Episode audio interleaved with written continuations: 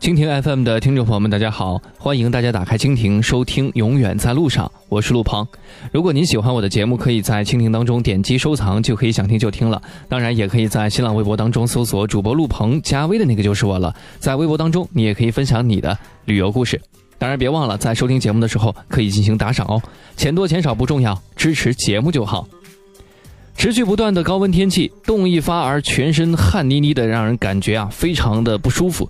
这样的天气呢，如果出去旅游的话，真的一定要注意，千万不要中暑。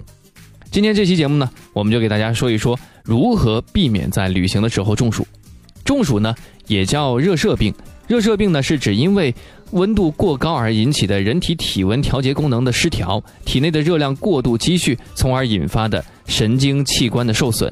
热射病呢，包括经典的啊，以及这个非劳力性的热射病和劳力性的热射病。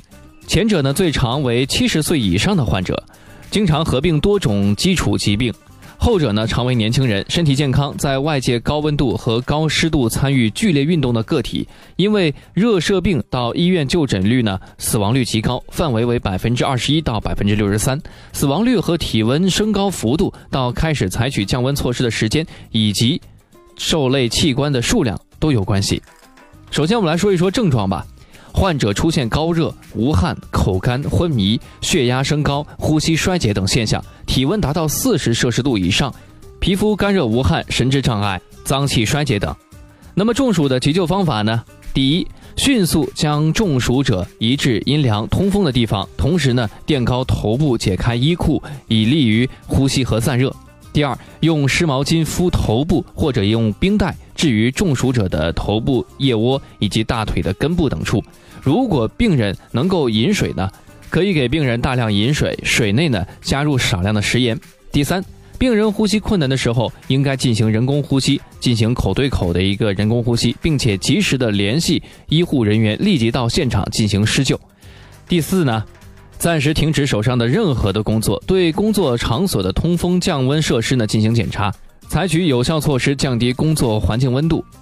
最后呢，病情严重的呀，要立即联系车辆，并且由医护人员边抢救边送到医院，必要的时候可以拨打幺二零急救。其实我们不要等到真的已经开始发现自己中暑了才去采取这些措施，更好的方法应该是预防。